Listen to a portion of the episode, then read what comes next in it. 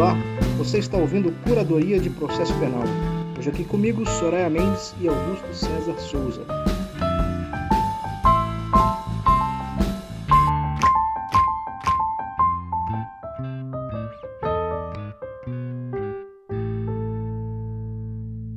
Então vamos lá.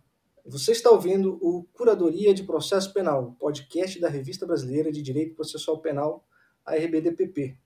Eu me chamo Rafael de Deus, estou aqui hoje com Soraya da Rosa Mendes e Augusto César Borges Souza. Comigo também Kaique Ribeiro Galícia, convidado interno, editor assistente aqui da RBDPP. Opa, desculpa a interrupção aqui, estou vindo do futuro, editando este episódio para incluir o patrocinador. Sim, conseguimos um patrocínio.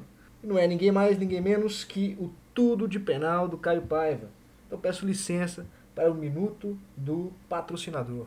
O Tudo de Penal, um projeto idealizado pelo professor Caio Paiva, que traz algumas ferramentas essenciais para quem se dedica ao estudo das ciências criminais e também para quem trabalha com o sistema de justiça criminal. O curso oferece aulas com professores convidados, aulas com o próprio professor Caio Paiva em um grupo de estudos em ciências criminais, oferece arquivos de jurisprudência penal comentada, modelo de petições para atuação na defesa criminal e um buscador de jurisprudência sobre direito penal, direito processual penal, execução penal, justiça criminal juvenil e jurisprudência internacional de direitos humanos, com julgados resumidos e separados por assuntos. Conheça mais informações pelo site tudodepenal.com e acompanhe o Tudo de Penal no Instagram pelo perfil arroba, underline tudo de penal.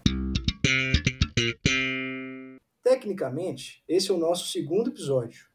É, o primeiro foi gravado com o Vinícius Vasconcelos, que é o nosso editor-chefe da revista, e nós falamos um pouco ali sobre processo de editoração, publicação científica, e esses assuntos mais relacionados à revista em si e o propósito desse podcast. Então, na verdade mesmo, esse é efetivamente o nosso primeiro episódio. Então, por isso que é uma honra muito grande, e o convite feito especial para a Soraya e para Augusto, é uma honra receber vocês para a gente conversar sobre esse artigo que vocês publicaram na revista.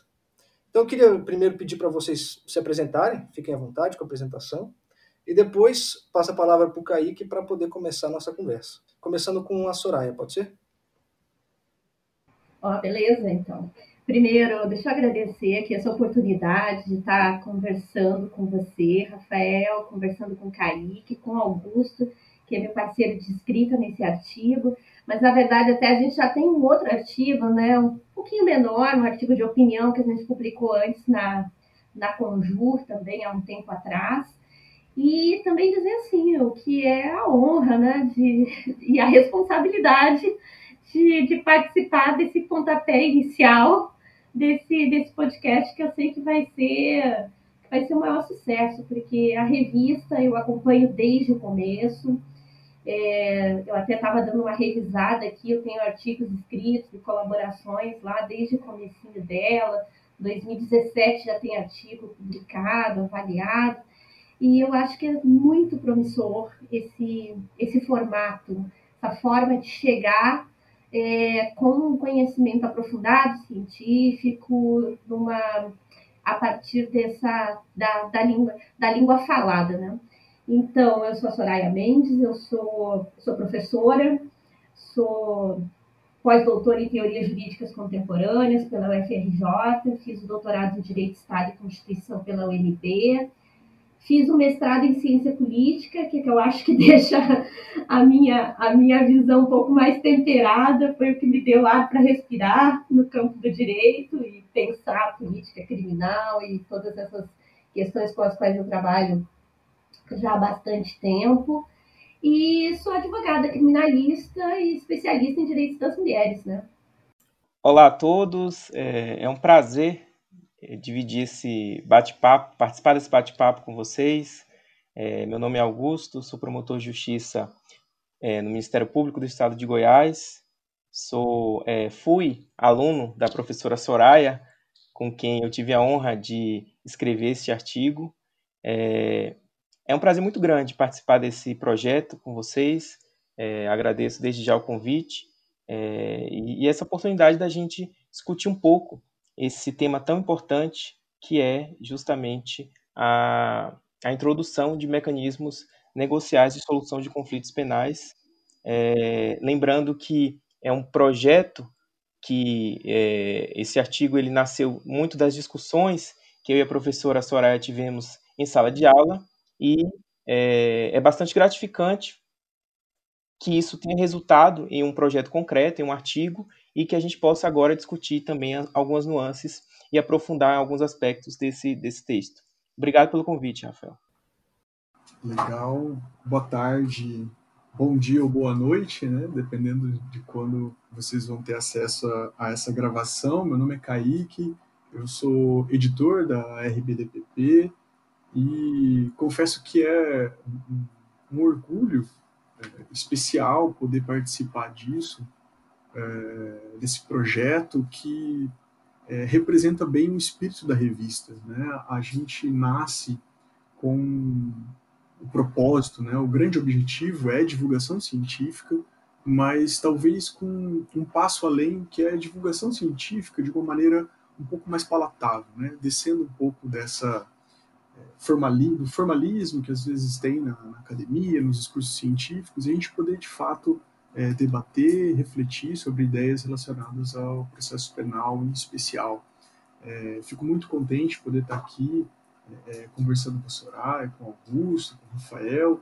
Né? Acho que é, a minha formação acadêmica ela é, é, interdisciplinar e é muito bacana, acho que é fundamental a gente poder é, dialogar o direito com outras áreas, né, com outros saberes, assim, é isso que deixa muito mais rico é, e o artigo de vocês é justamente traz um pouco dessa provocação, né? É muito interessante quando a gente vê na escrita um pouco de quem escreve, né? Fora daquela ideia que nunca foi real, né? De uma imparcialidade, de uma neutralidade. Então, é, eu sinto lendo o artigo é, que ali tem muito de quem vocês são, né? Da formação acadêmica, o resultado disso, né?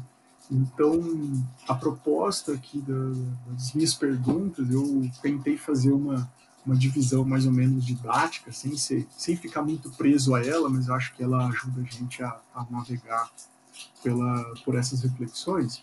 Então, eu queria fazer alguma ideia, alguma reflexão sobre a estrutura do artigo e depois sobre o conteúdo. Acho que é importante a gente também é, debater, conversar sobre como que é feito esse processo de escolha dos temas, etc. Né? Acho que isso é muito importante para a gente ajudar a divulgar é, também o conhecimento científico dessa forma. Então, é, eu queria começar fazendo essa pergunta para vocês, conhecendo já o trabalho né, que está disponível é, no site da RBDPP. É, eu queria que vocês falassem um pouco sobre é, essa estrutura do artigo porque vocês apresentam um tema que é muito atual, né? uma abordagem bastante interessante do diálogo entre a criminologia e o processo penal. Então, é, se vocês puderem começar falando um pouco de como surgiu a ideia para abordar o tema e como foram pensadas as hipóteses e os objetivos do artigo. Né? Então, Kaique, o, o Augusto chegou a fazer menção, né? Nós tivemos é, foi ainda em 2019, né, Augusto? A nossa, a nossa disciplina de patologias é, corruptivas. É, 2019. Então, dois, ao longo de, do primeiro semestre de 2019, nós tivemos uma disciplina do mestrado que abordava, não, tinha como centro a discussão a respeito da corrupção e de todos os, a legislação que ao redor circunda. Eu acho que depois até o Augusto tem muito para falar a respeito de várias das questões inovadoras que, que vieram nesse sentido, por conta do trabalho aprofundado que ele fez. E a ideia central foi que a gente pudesse, né, aproveitando dentre essas tantas oportunidades interessantíssimas que, que a revista abre, poder trazer um pouco desse nosso diálogo é, que foi a respeito, na época, não do acordo de não persecução penal, de uma forma geral, né, até porque a gente vai ter isso é, publicado né, e oficializado né, a partir do chamado pacote anticrime, da lei anticrime, né, da, da 13.964, de dezembro de 2019, mas a respeito de como lidar com essa temática, que é a temática da corrupção. E uma das questões, assim, assim, e você falava, Kaique, né? Eu também fiz, né? Quando fiz a apresentação, ainda coloquei alguma tinta é, né, sobre. É, falei sobre a, o mestrado em ciência política, né, falando um pouquinho que é, isso traz um ar para respirar para todos nós, para todas nós que estamos no campo do direito. E eu acho que nesse aspecto aqui específico, é, aqui eu acho que a nossa. Eu não vou nem falar de interdisciplinariedade, eu quero falar de uma interseccionalidade. A interseccionalidade é mais do que necessária entre criminologia e a dogmática penal, né? Então, e a dogmática processual penal. Então, eu acho que foi muito dessa, dessa perspectiva. Eu parto de um lugar que é o olhar da criminóloga. E faço, e trabalho, escrevo sobre processo penal. E nesse sentido que o artigo ele nasce com essas discussões todas. E eu acho que é uma questão que a gente tem que se colocar no mais ainda, eu acho que já vem um certo tempo a gente vem pensando isso na academia, muitas pessoas vêm, vêm também já sinalizando nesse sentido, mas talvez usando né, aquela, aquela frase célere que dá nome ao livro, né, eu acho que está na hora da gente levar a sério essa, essa conexão e essa não hierarquização de conhecimentos entre a criminologia, política criminal e a própria dogmática. E daí a gente tem institutos que são institutos alienígenas em relação ao, ao nosso direito, à nossa dogmática, e que vêm nos atravessar num determinado momento sem uma análise criminológica prévia. E isso vai ter reflexo. Vai ter reflexo tanto da forma como nós compreendemos, aí sim, o objeto escolhido para análise ali, que são ah, os, os crimes que envolvem os crimes de colarinho branco, que envolvem corrupção, e vai também, obviamente, marcar muito aquilo que a gente acaba considerando possível ou não possível dentro de uma realidade que é a realidade brasileira. Então, eu acho que esse é o nosso, esse nosso lugar de sujeito do discurso, de alguém que está buscando os elementos todos que compõem uma, uma forma de enxergar uma determinada problemática a partir dessa, eu vou de novo dizer isso, assim, dessa interseccionalidade, sabe, dessa não hierarquização entre o que é um saber criminológico absolutamente necessário. E aí, assim, só para não, não monopolizar aqui, a gente poder seguir, mas é, já pensando que uma coisa é um acordo de não persecução penal em quaisquer outras situações, né? Vamos lá, numa brincadeira aí, em qualquer outras condições de, de temperatura e pressão, mas uma coisa é o, ANPP no Brasil, um país desigual, um país marcado também por dificuldades de ordem técnica, de defesa técnica.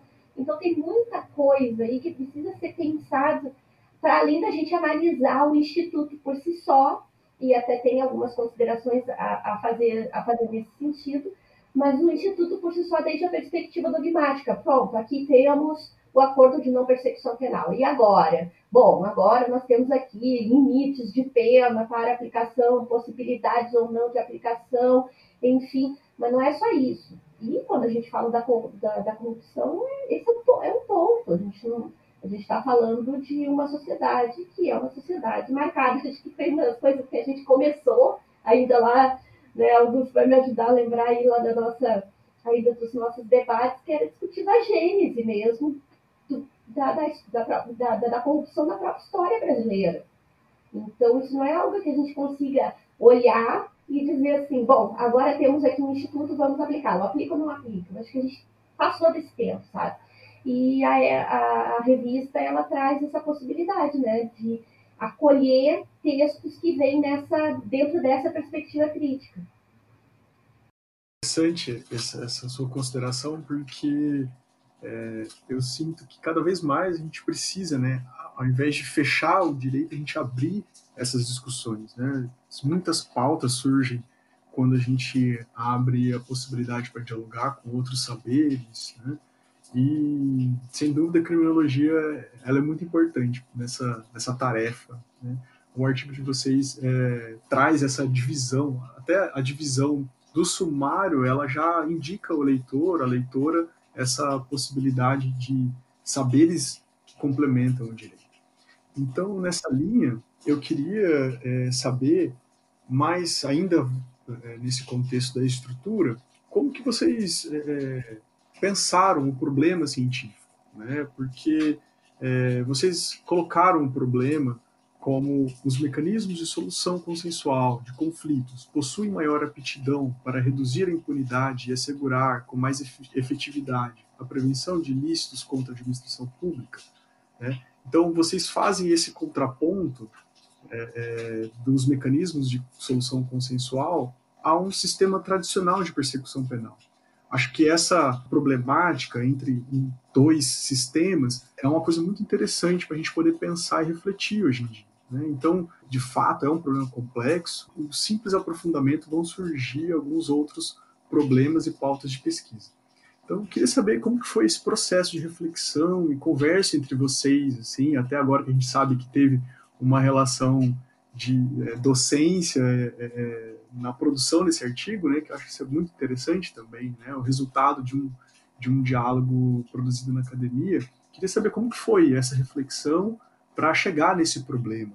Então, Kaique, é, pegando um pouco de gancho no que a professora Soraya brilhantemente expôs, a ideia né, de escrever esse artigo e especificamente o problema de pesquisa ele decorre justamente dessa de uma constatação de ordem prática proveniente de nossas é, respectivas atuações profissionais. Eu enquanto membro do Ministério Público, a Soraya enquanto advogada e experiências que confirmam, na verdade, todas as reflexões acadêmico-científicas sobre o tema, que a gente pôde tratar de maneira bastante profunda ao longo do, do, do mestrado e que teve como fruto este artigo.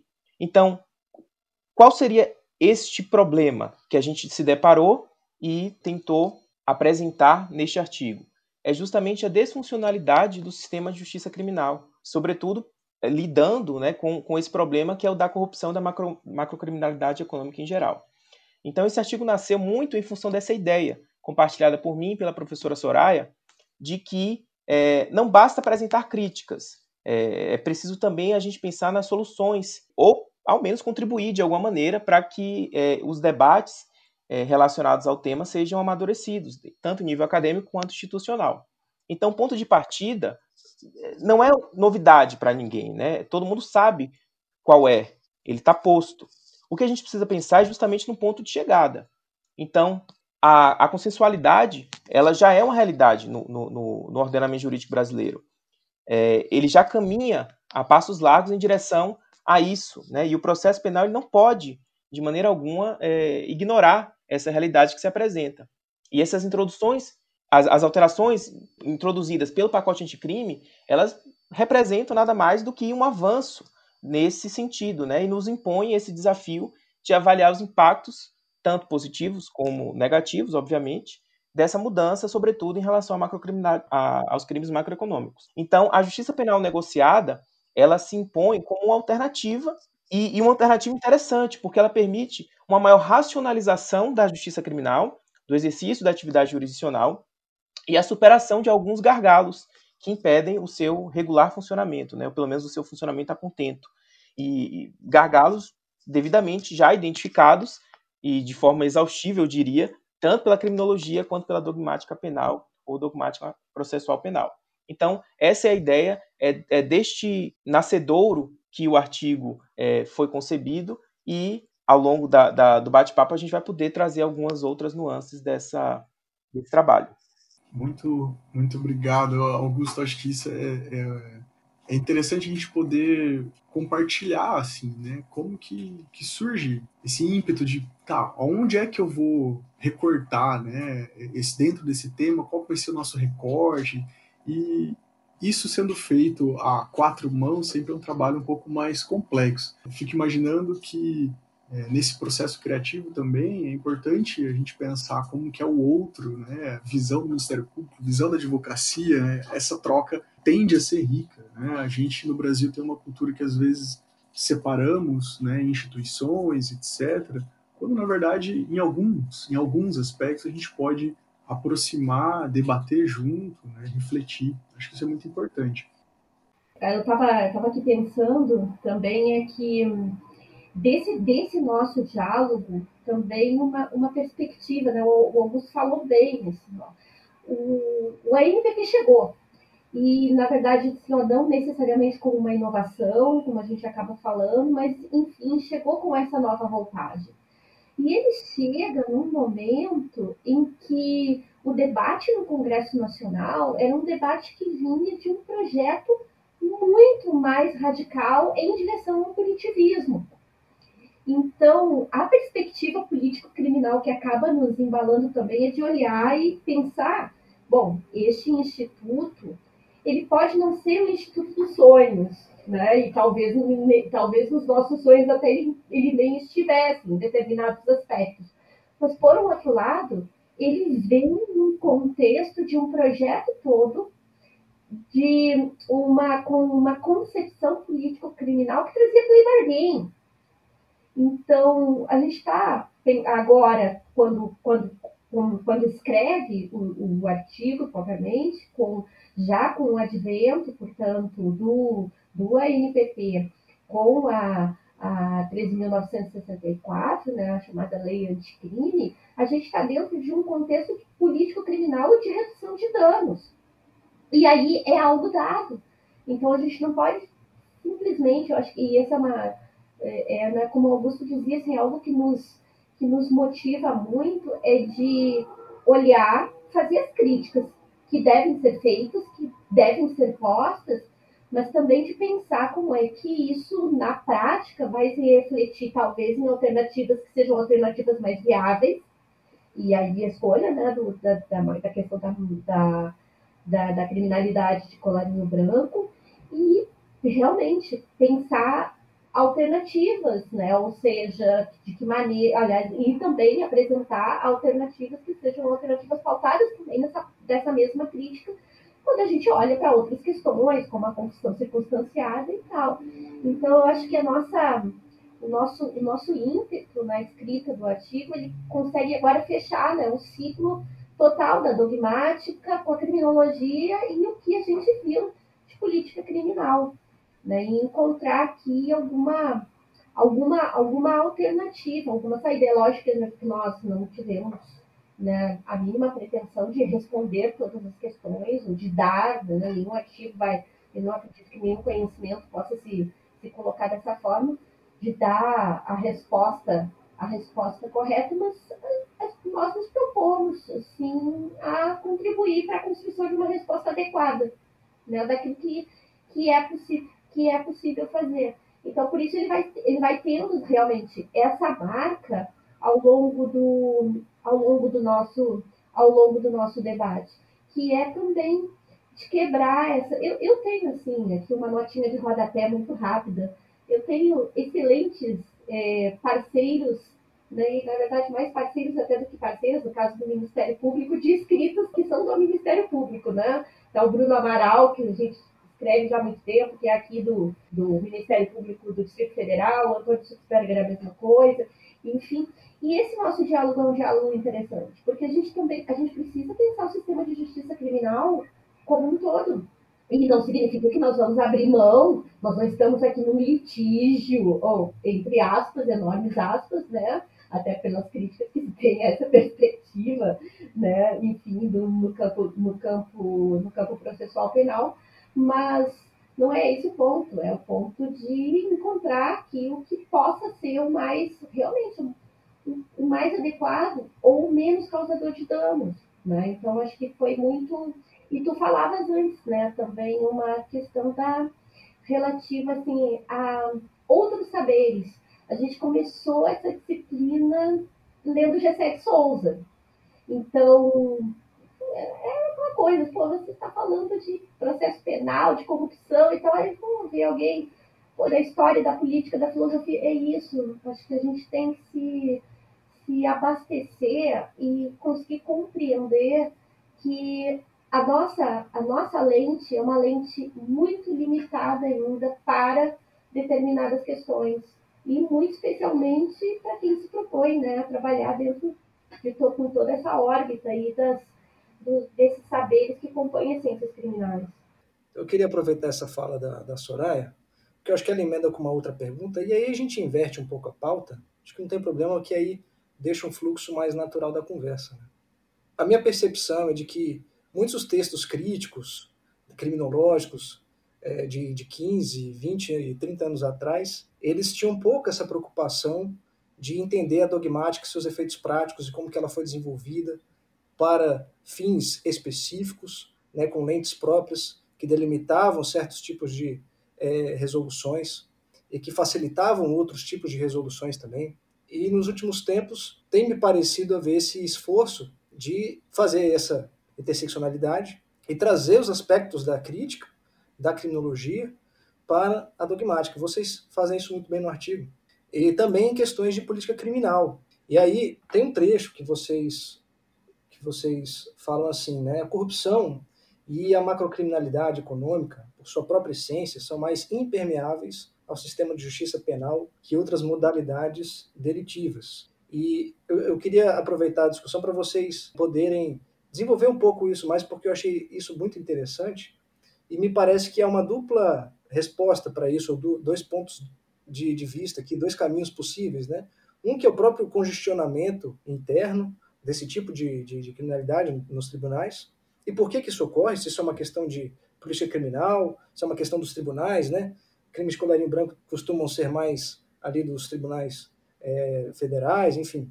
E se, se, é de fato uma escolha política, né? uma política pública que prevê a destinação de, de efetivo, de orçamento para outras áreas que são consideradas mais relevantes no campo da política. E, especificamente, a outra saída seria no campo da própria dogmática processual penal e na dogmática penal. E eu acho que a professora Soraya tem outros trabalhos já que desenvolvem como que a técnica jurídica, vamos dizer assim, tradicional, da dogmática é, tecnicista, né, contribui para um quadro é, de fins políticos determinados. Né?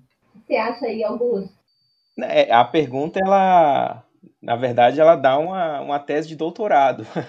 a gente, obviamente, não tem a pretensão de é, apresentar todas essas respostas, nem poderíamos, mas eu acho que essa discussão ela, ela acaba presente realmente no artigo e, e é um dos nossos pontos de partida. Dentro dessa noção de interseccionalidade que, que a Soraya colocou, é, que também é fruto das próprias características, tanto da, da, da, da, formação acadêmica da Soraya, como também da minha própria formação acadêmica, muito menor do que a dela, mas também dentro do, do que a gente vivenciou nesse programa né, de, de mestrado profissional, que deu origem né, a essas discussões. E é importante porque não tem como a gente pensar em soluções jurídico-penais, processuais, sem é, compreender, sem é, extrair da criminologia e da própria dogmática penal a, a origem desses problemas, porque é, são questões absolutamente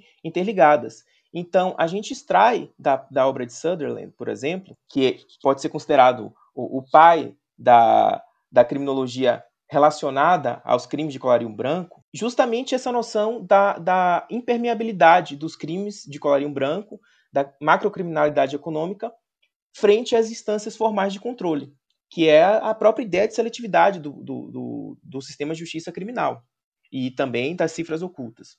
É, então, esse é o problema. Então, é, é, aquela realidade que eu mencionei anteriormente. É o problema que está posto. E aí, quando o Rafael coloca Quais as razões para isso? Como eu falei, é, é uma excelente pergunta. É, a gente pode extrair da, da, criminologia algumas respostas e da própria prática profissional, da, da própria vivência profissional. O sistema de justiça criminal, é, sobretudo a realidade brasileira, ele parece não ter sido feito para funcionar. E principalmente quando ele tem como alvo esse tipo de cliente, vamos dizer assim. E é isso que dá a essa modalidade criminológica uma maior impermeabilidade.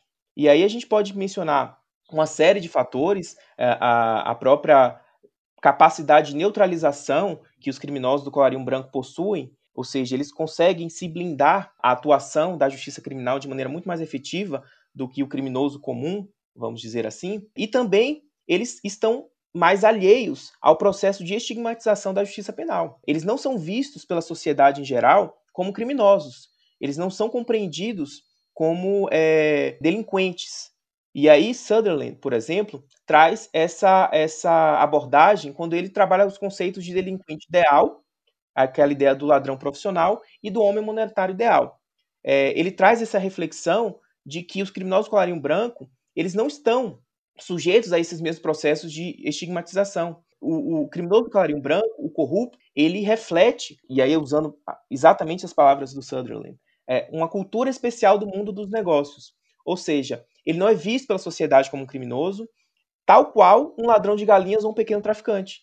E olhe que se formos considerar a reprovabilidade das condutas, convenhamos, o corrupto ele é muito mais nocivo à sociedade do que um ladrão de galinhas.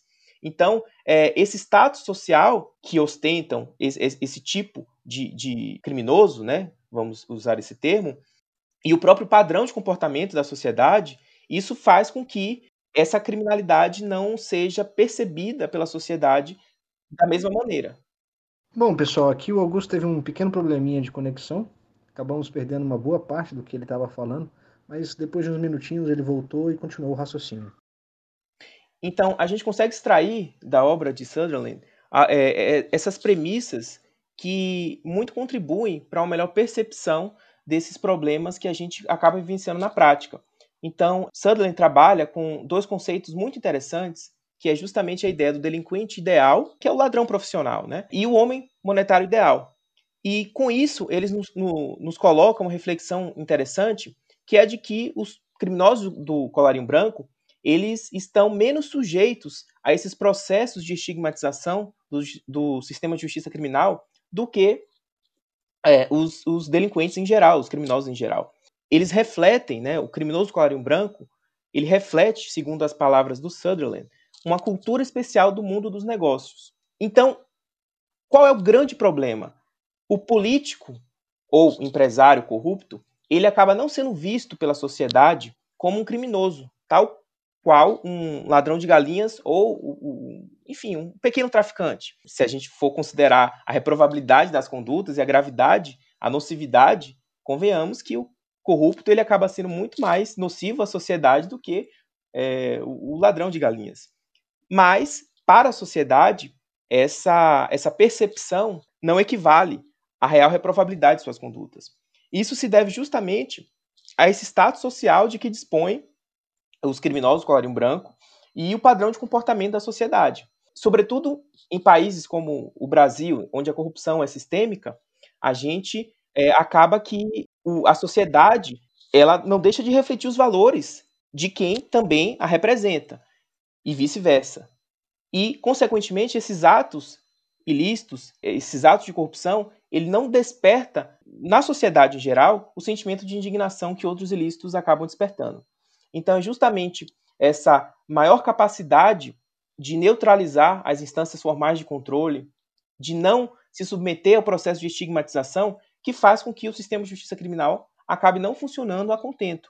E aí a gente precisa pensar em alternativas, a gente precisa pensar em alguma forma de fazer com que esses atos sejam é, efetivamente submetidos a alguma esfera de controle e, obviamente, a alguma esfera de responsabilização. É, e é justamente nessa perspectiva que é, a justiça negociada, que o, o, os ANPPs surgem para abarcar essa modalidade criminológica e, quem sabe, fornecer algumas alternativas interessantes que permitam uma, um funcionamento um pouco mais efetivo do sistema de justiça criminal. Augusto, essa sua reflexão do, do Sutherland foi muito relevante. Acho que esse é um ponto importante que vocês abordam no, no artigo, né? Essa abordagem a partir do Sutherland, na verdade, é algo bastante marcante no artigo, né? É o referencial que vocês usam e a partir disso dá para desenvolver várias ideias aqui dialogando com a política, né? Então, na, na sua fala e também na fala anterior da, da Soraya, eu me lembrei de quando eu ainda estava na graduação e um, um, professor, talvez de direito penal ou de processo penal, não me recordo, falou que um dos piores momentos para se alterar o sistema normativo, né, relacionado ao sistema de justiça criminal, é o momento de instabilidade política. Né? Então, são momentos em que a gente tem possibilidades maiores de danos, né? E a gente vê o pacote anticrime inserido dentro desse contexto de uma estabilidade política, enfim, várias discussões importantes assim no cenário nacional. E eu acho que é justamente esse o ponto que a dogmática ela não consegue ir, né? Ela não consegue alcançar essa reflexão que é o contexto político de um país. Né? Então, o ANPP ele não cai de paraquedas, né, num país neutro, etc. Ele cai num país formado de pluralidade de ideias, de concepções de mundo, de realidades sociais, culturais, econômicas muito diversas. E, consequentemente, ele vai alterar também a vida dessas pessoas de forma diferente. Né? E aí foi o que você mencionou de seletividade, enfim. É, tem uma frase que vocês usam no artigo que me chamou muita atenção, que é a frase do Hassemer, que vocês dizem que, que, que ele diz, né, o rei está nu, referindo-se ao direito penal. Essa frase é, é, simboliza muito bem essa relação entre o direito penal como um, um grande rei que traz a solução dos problemas, que na verdade não são problemas propriamente penais, mas são problemas sociais, culturais, políticos, econômicos, de gênero, né? Então, me parece que um dos grandes é, ajustes seja, ou desajustes, na verdade, seja colocar o direito penal nessa categoria de realeza, que ele não tem, nem deveria é, ser associado a ela. Como que vocês analisam a ideia de uma política criminal voltada para a prevenção técnica no contexto dessas reformas administrativas que tanto se discute no Brasil? Né? O ano passado, esse ano, já começaram também novas discussões só é, aproveitando, é, ainda naquela linha de interseccionalidade que a gente mencionou, e agora já extraindo alguns ensinamentos do Hassemer, a gente consegue perceber que, de fato, a justiça penal, a justiça criminal, ela não consegue responder a contento a esses problemas muito característicos da, das sociedades pós-modernas. Esse processo de expansão do direito penal acabou que não se traduziu em, uma, em um sistema que fosse capaz de apresentar as respostas adequadas a essas, a essas questões. Então, a gente se depara com um grande contrassenso, que é justamente a adoção de um sistema penal como é, um mecanismo preferencial de solução de conflitos, é, só que os fundamentos desse direito penal eles não são é, compatíveis com grande parte dos crimes de colarinho branco, com a macrocriminalidade econômica. E a gente fala em corrupção, crimes empresariais, mas também a gente pode abarcar um, uma série de espécies, de subespécies né, dessa macrocriminalidade econômica. Ilícitos tributários, enfim, é, que são enormes problemas das sociedades contemporâneas. Né? Então, é, é o que o Hassemer até fala, e aí eu, utilizando também as palavras dele, o remédio que a gente fala é, no, no, no artigo, né? O remédio é inócuo, e causa efeitos colaterais indesejáveis, porque acaba forçando os operadores do direito, pelo menos aqueles que querem imprimir algum tipo de eficácia, ainda que simbólica, a esse sistema, adentrar em é, esferas que não poderiam ser adentradas justamente por uma impossibilidade técnica. E aí é justamente para imprimir esse caráter simbólico que o, o, sistema penal como um todo abarcou essas, essas espécies delitivas sem conseguir apresentar respostas satisfatórias. E aí é justamente por isso que o Hassemer propõe a superação desse modelo punitivista em prol de um sistema que seja efetivamente preventivo e capaz de lidar com esses problemas da contemporaneidade. E, sobretudo, colocar o direito penal no seu devido lugar, que é o seu papel de última rácio. Então, onde que surge, é, onde que entra essa ideia da justiça consensual? É justamente na noção de uma maior é, flexibilidade, de uma maior é, dinamicidade que o sistema de justiça criminal tradicional não possui e não consegue entregar.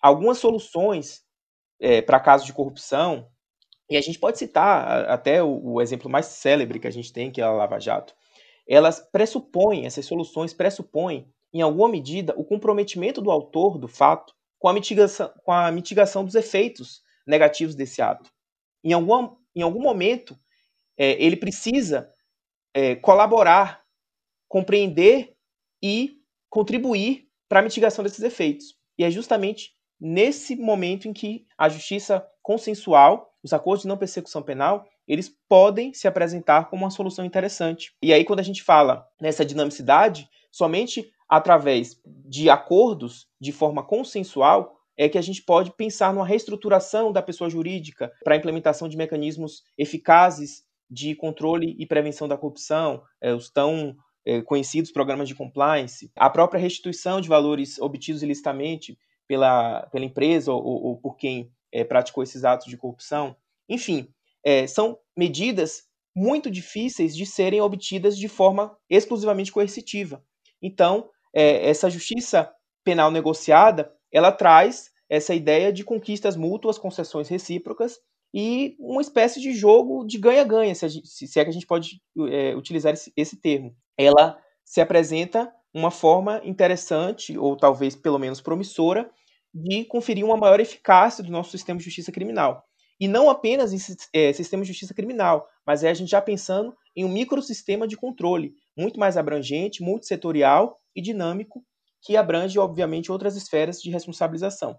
E aí tudo isso exige não apenas um, um, um, uma reforma legislativa, mas, sobretudo, um rearranjo institucional e uma verdadeira mudança de mentalidade de todos os operadores do direito. E aí a gente fala tanto do, do Ministério Público, quanto do Poder Judiciário e dos próprios advogados. Olha, eu queria ir na, na, na, mesma linha, assim, né? Porque nós temos nós escrevemos juntos porque nós temos concordância, né? Então, pressuposto básico.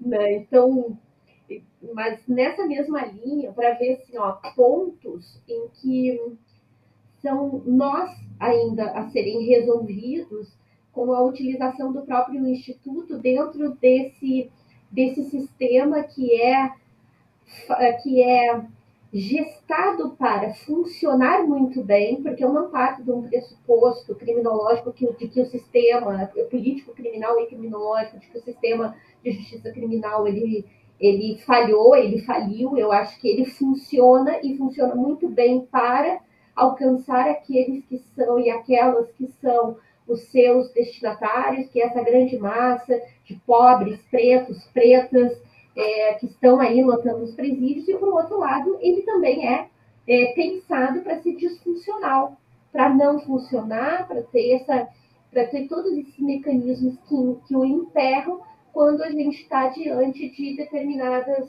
de determinados setores que são todos esses que o Augusto aí muito bem explanou a partir do Sutherland, que constituem essa macro, macrocriminalidade, essa criminalidade colarinho branco. E aí a gente tem, dentro desse contexto todo da justiça, da justiça negocial, e aqui né, nesse microcosmos do acordo de não persecução penal, um ponto que é, aliás, é um, é um dos pontos que mais discutem, né, alguns que a gente debateu bastante do, do nosso artigo, que é a questão da confissão circunstanciada. Porque, no final das contas, é, a gente tem toda uma discussão, a gente sabe, né, e fez referência a isso, é, está, estão no Supremo Tribunal Federal né, ações é, questionando a, a Constituição, enfim, mas é um ponto onde você está diante de justo dessa encruzilhada, onde o sistema não funciona para uns propositadamente e funciona muito bem para outros também propositadamente, de maneira a encarcelar, encarcelar, encarcerados mais e nesse sentido, a gente fez lá uma notinha de rodapé para dizer: uma coisa é quando a gente está lidando com um sistema onde a preparação dos atores e das atrizes, inclusive do sistema de justiça criminal, para a implementação de um acordo de não persecução penal, que pode vir a não, que pode vir a não ser cumprido, e daí dar ensejo efetivamente a a persecução a partir, da, a partir da, do, oferecimento, do oferecimento de denúncia. E uma outra coisa é a gente estar tá considerando os rincões do Brasil, onde nós temos, de um lado, um Ministério Público normalmente um pouco mais, mais e melhor aparelhado, mas que de um outro lado conta com uma massa de gente que sequer tem a defesa técnica. porque a Defensoria Pública não está estruturada em todos os lugares do Brasil, é, muitas vezes funciona a partir de, da advocacia dativa, que por mais que muitos colegas e colegas façam né, com todo o esmero, cumprindo com aquelas que são as suas obrigações constitucionais e legais, mas que muitas vezes também deixa muito é, a desejar em termos daquilo que poderia ser feito em termos de uma defesa efetiva, e inclusive para sentar numa mesa de negociação. Então a gente tem uma disparidade de, de armas, digamos, em uma, em uma situação aí que nem é ainda conflitiva, que não é de percepção, que é para ser anterior, enfim, e que mostra como a gente está olhando para um instituto que não pode ser olhado, que não pode ser visto, portanto, a partir de uma única perspectiva, porque são dois Brasis diferentes. Esse Brasil que vai e com toda essa motivação que nós temos, pensar em ter alternativas e que sejam alternativas de responsabilização em relação aos crimes de colarinho branco. E, mas, por um outro lado, existe um outro Brasil, que é um Brasil de pessoas que não têm acesso à informação mínima para que possa chegar numa mesa de negociação. E essa informação não é nada mais, nada menos do que a defesa, né? E que é naquele momento ali o que pode ser feito ou o que não pode ser feito, até mesmo a gente lá o que pode ser acordado ou não num, num canto qualquer desse nosso imenso país. Então, essa, essa, essa dicotomia, né, esses dois lados, melhor, esses dois lados da moeda, é que fazem com que a gente tenha que ter muito mais capacidade de pensar é, problemas como esse, seja dentro aqui da nossa perspectiva, que foi de, de tratar com a, a macrocriminalidade, mas de não deixar de considerar que o sistema todo ele está ele tá fundado também com esse, nesse, nessa outra função que ele se coloca, que é de perseguir, é, como o Augusto ali usou a expressão, e que é isso, né? o ladrão, né? o ladrão de galinha, a furtadora do shampoo na farmácia, né? o do litro de leite, da sandália havaiana daquilo que está chegando também no Supremo Tribunal Federal para ser discutido, né? Enfim, que até nos parece um absurdo. Então, uma das questões que suscitou muita discussão foi essa também, assim, não, mas e a questão da confissão? Assim, Poxa, a pessoa está assessorada, está muito bem assessorada, mas no caso que a gente está tratando, sim, é fato, a gente não está tratando com qualquer criminalidade, a gente está tratando com uma criminalidade que tem enfim, infelizmente, no Estado democrático assim seria, deveria ser para todos uma excelente assessoria técnica. Agora, por outro lado, a gente também tem uma massa de pessoas que não têm essa assessoria técnica. Então, será que dá para olhar de forma insípida, inodora, incolor, para algum instituto né, dogmático penal? Né? Eu acho que é esse é o ponto, né? A gente começa a, agora aqui já fechar o ciclo, né? Pois é, essa questão da confissão formal e circunstanciada, primeira vez que eu li, eu fiquei assim, o que, que é isso? O que, que ele quer dizer com circunstanciado? E aí nós vamos para um debate interpretativo de aplicação que é bastante prejudicial, né?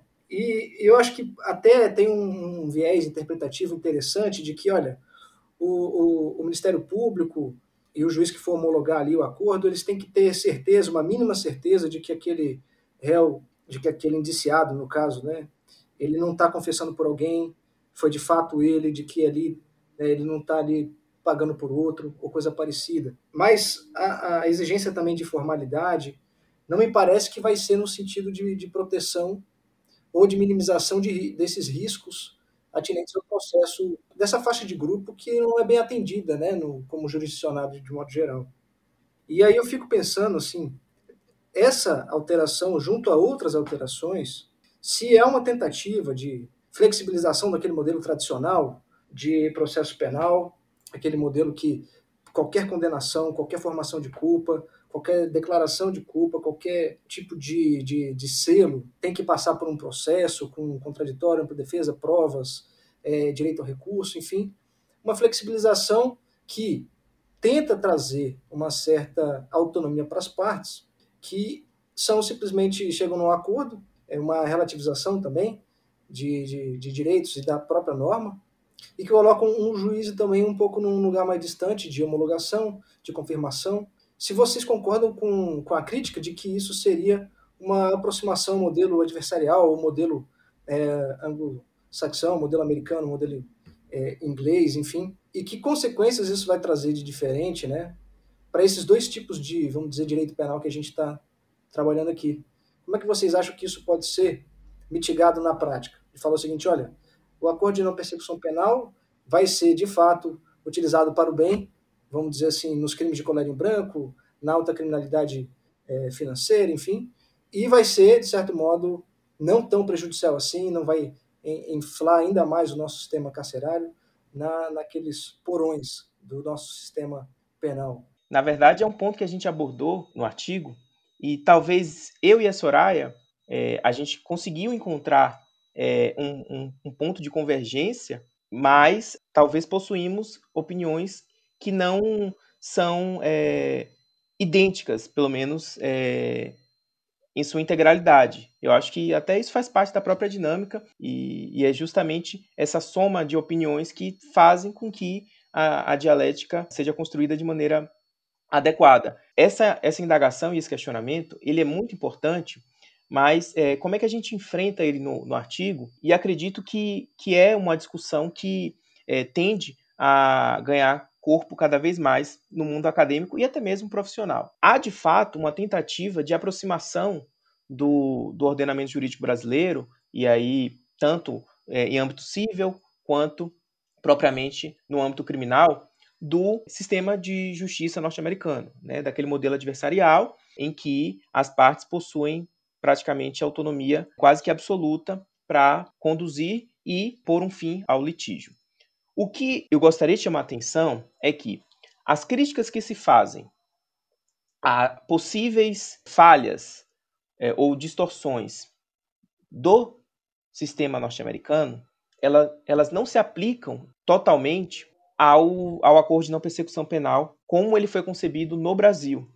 E pelo simples motivo de que não há aplicação de uma pena restritiva de liberdade em decorrência imediata do acordo celebrado entre as partes para que haja a aplicação de uma pena privativa de liberdade, o sistema jurídico brasileiro ainda pressupõe um processo burocrático, formal, com o contraditório devidamente estabelecido e uma sentença judicial, em sua grande parte, com o trânsito em julgado. Então, é, a crítica que se coloca a essas possíveis distorções ou os riscos à, utilização de mecanismos consensuais de solução de litígios tem que levar em consideração essa peculiaridade, que no caso do Brasil, não há imposição direta de penas privativas de liberdade mediante acordo. Então, partindo-se dessa premissa, a gente pode entender e compreender com muito mais boa vontade esses institutos que foram incorporados ao ordenamento jurídico brasileiro, porque a ideia é, do pacote anticrime, desse novo instituto, é, primeiramente, desafogar o Poder Judiciário, destravar o, o, acervo processual que é, é, inegavelmente muito grande e impede o regular funcionamento da nossa justiça, a, nosso índice de soluções consensuais de processos é muito pequena, é, é, equivale a 12, 13%, isso mesmo depois de todas as alterações recentes. Então, assim, a gente ainda está muito aquém de um modelo ideal de justiça consensual. Mas é um passo que está sendo dado para que, justamente, é, o, os processos criminais, as ações penais, submetidos ao contraditório se atenham a casos realmente graves e que, obviamente, não possam ser solucionados de maneira consensual. E, só para finalizar o raciocínio, não há também uma total mitigação do princípio da obrigatoriedade, porque os acordos não persecução penal, eles pressupõem a existência de justa causa, até mesmo pela, pela ideia de uma defesa técnica que, que vai estar ali para fiscalizar se é, aquele inquérito ou aquele procedimento investigatório ele reúne elementos informativos mínimos que poderiam subsidiar uma, o ajuizamento de uma ação penal, mas que, por imposição da lei e por conveniência das partes, pode ser antecipada a solução daquele caso em um acordo celebrado entre o Ministério Público e o investigado. Então, é, não é que o Ministério Público pode propor ação sem que haja elementos mínimos de convicção e o, o Ministério Público também, no caso do Brasil, ele não pode dispor daquele processo, daquela investigação ao seu bel prazer. Ele está circunscrito a, aos elementos informativos e, obviamente, à subsunção desses é, do fato a, aos tipos penais previstos no ordenamento jurídico brasileiro. Então, não há uma é, margem de discricionariedade como existe no modelo norte-americano. Então, eu faço essas ressalvas é, apenas para contrapor um pouco essas críticas que se colocam em torno desses instrumentos que foram incorporados recentemente no ordenamento jurídico brasileiro. Bom, então agora vamos lá. Esse foi um ponto que a gente, como o Augusto muito bem colocou, nós debatemos, debatemos e chegamos a um consenso no, no momento da escrita da, da, da menção e a colocação da, da, nota de rodapé com relação a esse aspecto da confissão circunstanciada. Porque, nesse, porque, porque sobre eh, esse tema nós temos, nós temos realmente opiniões, opiniões divergentes. Porque eu, eu não tenho dúvida, o NPP não é play by Não, no não nos exatos termos daquilo que o modelo propõe e nem do modelo daquilo que se queria ter, né? Isso foi um primeiro momento já aqui da nossa conversa, algo que, que eu também cheguei a tocar. Né? Então eu acho que ele vem, ele, é, ele vem dentro de um contexto, e eu vou repetir muitas vezes essa expressão, acho que ele vem dentro de um contexto de redução de danos que o Congresso Nacional conseguiu fazer em relação a tudo que era um, substancialmente o pacote do Sérgio Moro. Né? Mas, por um outro lado, e nesses tempos eu tive uma oportunidade de fazer parte de uma mesa também com o professor, com o professor Jacinto, e eu escrevi isso né, também. A gente, eu e Ana Maria Martins escrevemos um, um livro que é o, os comentários ao, ao pacote, ao pacote anticrime, e de dizer que ele não é, se ele não é play bargain, ele é uma play bargain é, minúscula, né, em letras minúsculas. E o professor Jacinto fez ainda né, exatamente nessa linha. Então, isso é um arremedo dele. Então, está dentro de um contexto, não chegou a ter essa, essa característica tão gravosa de aplicação imediata de pena, além, claro, do próprio do, do, do, de um requerimento de que fosse feita antes a dosimetria, de renúncia a direito de recurso, e, e nesse contexto também da confissão circunstanciada, mas ele é uma, uma, a, um instituto que vem embalado no mesmo berço. Então, isso a gente também não, não tem como distanciar. E embalado no mesmo berço, a gente volta agora lá para o nosso ponto anterior, que é dizer, esse sistema é um sistema disfuncional, porque ele quer, de uma certa forma, blindar realmente a macrocriminalidade, e é um sistema que funciona muito bem para cada vez mais colocar pessoas, digo muito bem, claro, aqui entre aspas, para colocar pessoas pretas e pobres atrás das grades.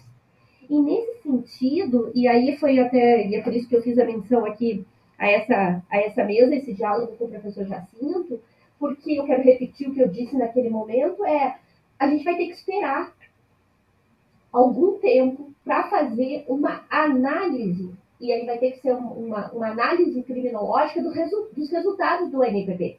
Porque político-criminalmente, eu tenho essa perspectiva, e falei aqui agora, aqui poucos minutos atrás, eu acho que a gente não tem paridade nos rincões desse país, a gente não tem uma, uma possibilidade de informação, eu não estou nem falando aqui, olha, tão só, como se fosse tão só, e é muito, é muito importante direito de defesa, mas estou falando de direito à informação, para que aquela pessoa saiba, olha, você está fazendo um acordo. Se você descumprir este acordo, será oferecido ou poderá ser oferecida é, uma, uma denúncia. É, eu até acho também, e, e, tenho também dogmaticamente a compreensão de alguns que não deveria nem chamar acordo de não persecução penal, mas o acordo de não oferecimento, não oferecimento de denúncia, porque na realidade persecução penal ela, já, ela tem uma, uma, uma, um momento ainda anterior disso, né, ainda mesmo anterior da, da, do próprio oferecimento da denúncia, porque neste no, no, no, sentimento que a pessoa tem de ter essa espada sobre a cabeça desde o momento que ela é investigada, que ela passa a ser investigada. Mas de qualquer sorte, ainda que seja, você precisa ter informação. Então, acordo de não percepção penal, o que significa isso? O que significa se você descumprir estas, estas que vão ser as cláusulas estabelecidas? E aí nós vamos ter dois tipos de réus. Nós vamos ter um réu ou uma ré que vai compreender plenamente, que vai estar muito bem assessorado e que vai conseguir lidar com aquelas que são, e inclusive lidar dentro de, de parâmetros constitucionais do que pode ser um acordo de uma percepção penal. E a gente vai ter outros réus e réus que não. Olha só, para a gente trazer um exemplo para algo que parece que a gente fala muito dos, dos políticos e tal. Uma coisa é a gente estar tá lidando, de repente, com um candidato, uma candidata a deputado federal, a senador, senadora, que em função de crime eleitoral vai celebrar um acordo de não percepção penal com a sua devida assessoria em função da prática de um ilícito. Os ilícitos eleitorais praticamente todos vão cair dentro do ANPP, com exceção de dois ou três. Uma coisa é isso, uma outra coisa é o Zezinho o Joãozinho, que foi candidata, a Mariazinha, que foi candidata ou candidata vereadora lá no, né, em São José do, da, da Esquina Torta, sei lá. Então a gente está falando de situações que são situações muito diferentes, de compreensões muito diferentes, de possibilidades de diálogo. Porque quando a gente está falando de justiça e negociação, a gente está falando de uma mesa, de uma mesa de negociação. Parece uma coisa assim tão, tão, tão, tão distante, mas não é. É isso. Então, o que, que pode fazer? Lá tem pessoas, enfim, que já dizem o seguinte: olha, pode, no acordo de não persecução penal, com relação aos crimes eleitorais, entrar a disponibilidade de participar do, do próximo pleito eleitoral. Eu tenho sérias dúvidas a respeito da constitucionalidade disso. Porque até hoje, num acordo de não persecução penal, é possível que entre a disponibilidade daquela pessoa participar ou não participar de um próximo pleito eleitoral. Agora, uma coisa sou eu, aqui dentro de uma mesa de negociação com uma candidata ou um candidato, eventualmente até eleito, ou eleito, enfim, senador da República, ou senadora da República, uma outra coisa, é lá o vereador lá de, enfim, do, de, algum, de algum ponto do rincão do, do Brasil. Então, são duas situações diferentes. Então, são duas que, come, que nos colocam situações de paridade, de, de disparidade, ou seja, de quebra, portanto, dessa, dessa, dessa possibilidade de, de diálogo. E aí, por último, assim, só para fazer uma, uma reflexão a respeito do, do, desse mesmo berço ainda que embala os, os projetos, se nós olharmos a justificativa do projeto e a mesma justificativa do que foi inserido na Câmara e discutido na Câmara a respeito tanto da play bargain e quanto do, de uma forma maior quanto dessa, em letras minúsculas, né, do, do acordo de não persecução penal, ambos falam de desafogar o sistema. E aí a gente precisa abrir, né, eu acho sim, Rafael, Kaique, a gente precisa abrir um outro programa, porque a gente vai ter que discutir o seguinte, o que vai desafogar o sistema é a modificação total desse sistema de justiça criminal que encarcera pretos e pobres por crimes que são crimes de bagatela, que são crimes a partir muito especialmente hoje do tráfico de drogas, que é o caso das mulheres. A gente não tem como discutir o sistema criminal sem discutir política, a, o sistema de justiça criminal sem discutir a política de drogas nesse país. E aí sim a gente vai estar falando da possibilidade, que é o que a gente quer, que o judiciário possa, de, de uma forma geral, que o Ministério Público possa, que a polícia seja muito bem aparelhada para poder tratar com esses outros que são crimes muito mais gravosos que afetam muito mais pessoas. Então, desafogar o sistema é uma, é uma perspectiva que está presente em ambas as justificativas. E aí a confissão circunstanciada é uma nozinha aí. Você viu que era a pontinha do iceberg, né? Você jogou a questão e a gente pode continuar discutindo aqui. Eu acho que por mais uma hora a respeito desse tema, sem dúvida nenhuma. Então, pessoal, acho que nós já estamos chegando aí a, a uma hora de episódio, acho que já é o bastante. Pô, foi muito bom ouvir vocês. Foi um prazer enorme ouvir vocês. Eu tenho certeza que quem nos está ouvindo está gostando também. E vamos deixar esse gostinho de quero mais, né? Fica aqui sempre o convite para vocês, quando quiserem, vamos voltar, vamos conversar de novo. Para mim foi um prazer enorme ouvir vocês, discutir com vocês. E queria deixar esse espaço final aí para vocês falarem o que vocês quiserem, indicações de leitura, o que foi mais importante para o desenvolvimento é, do pensamento de vocês sobre o assunto. Enfim, jabá padrão aí de final de podcast. E agradecer aqui a presença do, do Kaique, né, que montou o roteiro comigo e me ajudou aqui nesse, nesse episódio. Bom, eu quero agradecer de novo, quero agradecer você, Rafael, agradecer o Vinícius, querido parceiro, entusiasta. Eu acho que Vinícius é uma pessoa necessária, né? Porque é incrível, tem uma capacidade incrível de trabalho, de proposição de projetos, e, enfim, muito, é muito, acho que essa, essa revista tem muito e, do, do, do trabalho do Vinícius, enfim, eu acho que é, é muito importante que a gente faça essa referência aqui, já que esse é o programa de inauguração, que ele seja sempre saudado em todos, mas eu acho que obrigação nossa fazer isso. Agradecer o Kaique por esse por essa oportunidade de diálogo com essas questões todas, né, candentes, que, que nos fizeram viajar por vários cantos aí, né, do pensamento do pensamento é, jurídico criminal.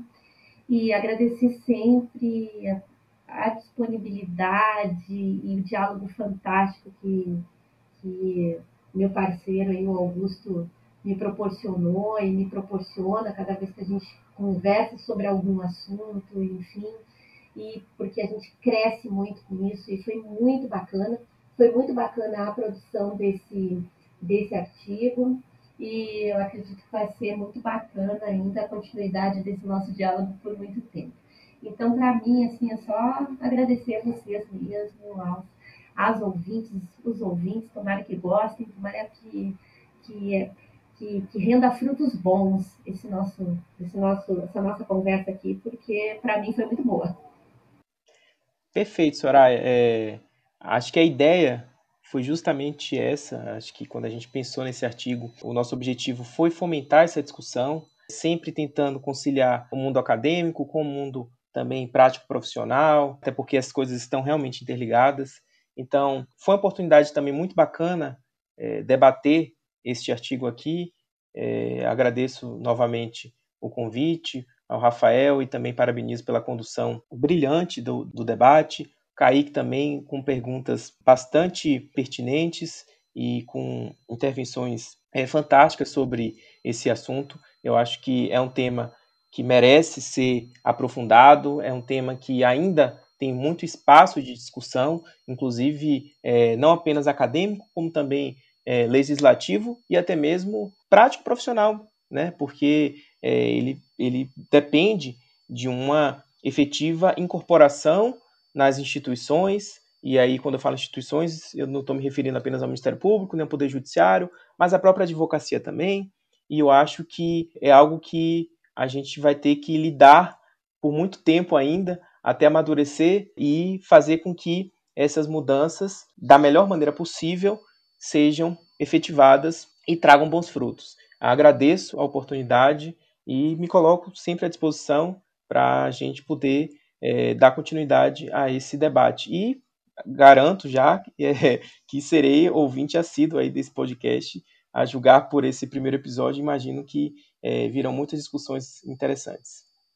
Bom, eu quero só agradecer também a oportunidade. A RBDPP é, é, foi construída para ser esse espaço plural, é, para diálogo sério, comprometido né, com, com conhecimento, com a divulgação de conhecimento, mas acima de tudo esse debate. Né? Então, muito obrigado, Soraya, muito obrigado, Augusto, muito obrigado, Rafael. É sempre bom mesmo lembrar a, a presença, ainda que não física, né, virtual aí do Vinícius, que conduz essa, essa equipe.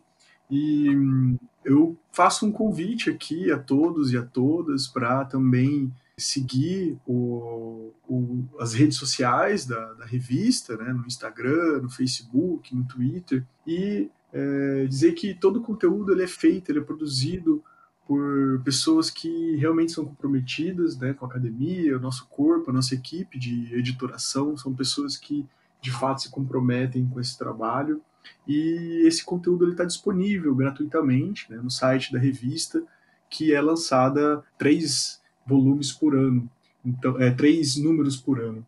Então agradeço a todos e a todas e sejam bem-vindos ao podcast. É isso, obrigado, Soraya. Obrigado, Augusto. Obrigado, Kaique. Eu acho que temos uma estreia sensacional. Toca a vinhetinha aí.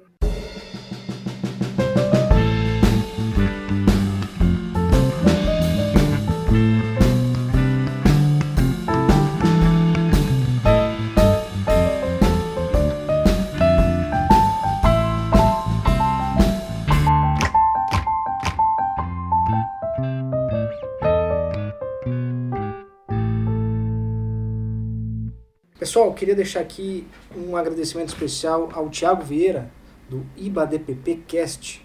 Tiago Vieira, que foi basicamente a pessoa que mais auxiliou, sempre muito solista, para tudo que foi necessário para a confecção deste podcast. Então fica aqui, meu muitíssimo obrigado, porque sem ele esse podcast não aconteceria. Bom, este episódio foi gravado em 21 de janeiro de 2021. Este podcast é uma produção da RBDPP e é tocado por mim, Rafael de Deus Garcia. A vinheta é de composição e execução minha e da Bia Nobre. É isso. Até a próxima.